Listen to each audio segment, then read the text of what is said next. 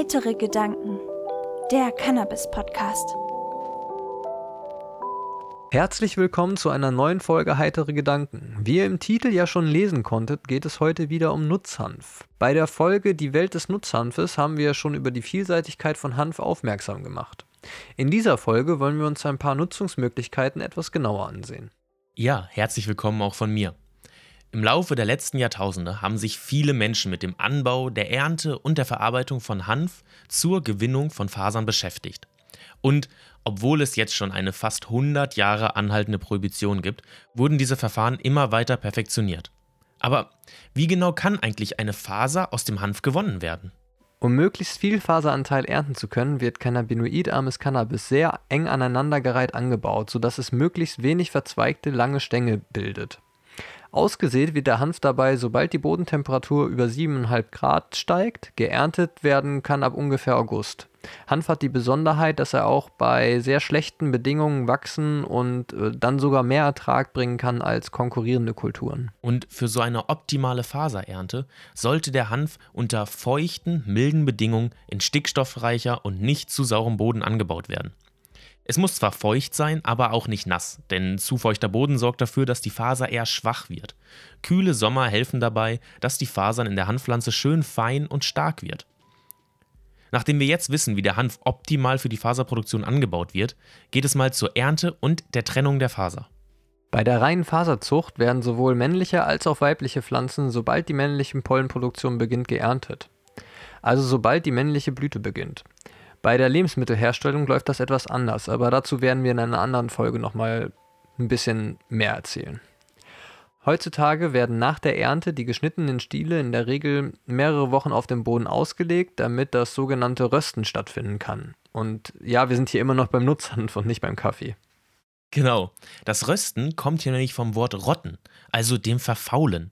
Das liegt daran, dass der Hanf bei diesem Prozess bräunlich wird und es beschreibt den Prozess, in dem das vorhandene Pektin in den Pflanzenzellen, welches an sich wie ein Kleister in der Pflanze wirkt, unter der Einwirkung von Licht und Luft zersetzt wird. Das führt dann dazu, dass man die Fasern des sogenannten Bastgewebes leichter von dem Holzkern trennen kann. Unmittelbar nach der Röste beginnt dann die Entrindung. Bei der Entrindung werden die noch feuchten Fasern vom Kern abgezogen und anschließend getrocknet. Mittlerweile gibt es aber moderne Erntemaschinen, die das Rösten und Entrinden schon direkt während der Ernte erledigen. So kann man innerhalb weniger Minuten nach dem Mähen bündelbare Fasern erhalten. Danach wird die Faser dann weiterverarbeitet. Handfasern werden heutzutage vor allem zu sogenanntem Spezialpapier verarbeitet. Das sind zu 95% Zigarettenpapiere, aber auch Banknoten und Filterpapiere werden aus Handfasern hergestellt. Das liegt daran, dass Handfasern fünf bis viermal so lang wie Holzfasern und durch einen geringeren Ligninanteil zug-, reiß- und nassfester sind. Aber auch in der Textilindustrie werden vermehrt Handfasern verwendet. Dabei wird aus den Handfasern Garn hergestellt. Dies kann ganz ohne chemische Behandlung erfolgen, nicht wie beim, bei der Baumwolle zum Beispiel. Dies passiert wie bei vielen Naturfasern durch das Spinnen der Fasern. Die Fasern werden also zu langen Fäden gedreht. Oft nutzt man zur Versiegelung, um den Faden noch haltbarer zu machen, Wachs oder ähnliche Produkte. Hanfstoffe hatten früher aber die unschöne Eigenschaft, dass sie sehr kratzig sind. Das liegt am eben angesprochenen Lignin in der Hanffaser. Das war auch einer der Gründe, weswegen Textilstoffe aus Hanf in Vergessenheit gerieten. Erst 1980 entwickelten Forscher eine Technik, mit der es möglich war, das Lignin zu entfernen. Und so wurden Hanffasern weicher und dadurch auch vielseitiger nutzbar. Damit wurde der Hanfstoff dann auch wieder interessant für die Textilindustrie. Ihr merkt also, Trotz Prohibition wurde im Hintergrund immer weiter an Hanf geforscht.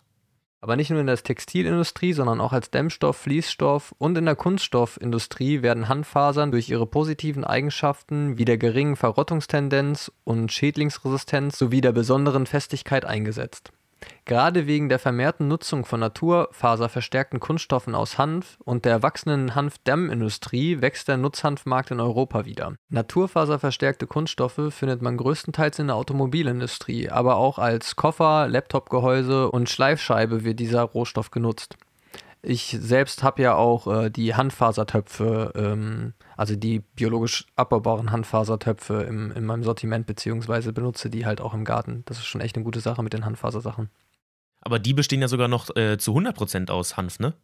Ja, genau, da sind nur Handfaser und Lignin enthalten, also 99% nachwachsende Rohstoffe. Das Lignin wird ja, glaube ich, sogar auch aus der Handfaser entzogen und dann ja theoretisch wieder hinzugefügt. Henry Ford hat es ja auch 1941 schon gezeigt, dass man ein ganzes Auto aus Hanf bauen kann und aus Hanf könnte man ja theoretisch auch einen Biokraftstoff herstellen. Ja, Hanf hatte also, wie ihr schon merkt, richtig viel zu bieten und das war jetzt nur ein kleiner Einblick in die Welt des Nutzhanfes und zwar in die Welt des Textilnutzhanfes. Da werden wir aber auf jeden Fall noch ein paar weitere Folgen rausbringen. Schreibt uns gerne in die Kommentare, was ihr als nächstes hören möchtet. Dann können wir da vielleicht äh, Rücksicht drauf nehmen und die nächste Folge wird eine Folge sein, die ihr euch gewünscht habt. Genau, wir hoffen, euch hat diese Folge gefallen und ihr konntet wieder einiges mitnehmen und freuen uns, wenn ihr das nächste Mal auch wieder einschaltet. Habt ihr eigentlich schon den Kanalog gesehen? Den findet ihr in der Podcast-Beschreibung. Schaut ihn euch auf jeden Fall an, falls ihr das noch nicht getan habt. In diesem Sinne wünschen wir euch noch einen schönen Tag oder Abend. Macht's gut und bleibt schön heiter. Auf Wiederhören. Wenn ihr uns unterstützen wollt, dann schaut auf unserer Homepage vorbei, heitere-gedanken.de. Wir bieten Fairtrade Cannabis-inspirierte Textilien an, Glasaufbewahrung für eure Kräuter und ihr findet auf unserer Homepage auch einen 20% Rabattcode für Terpens. Folgt uns auch auf Instagram und YouTube, um nichts zu verpassen.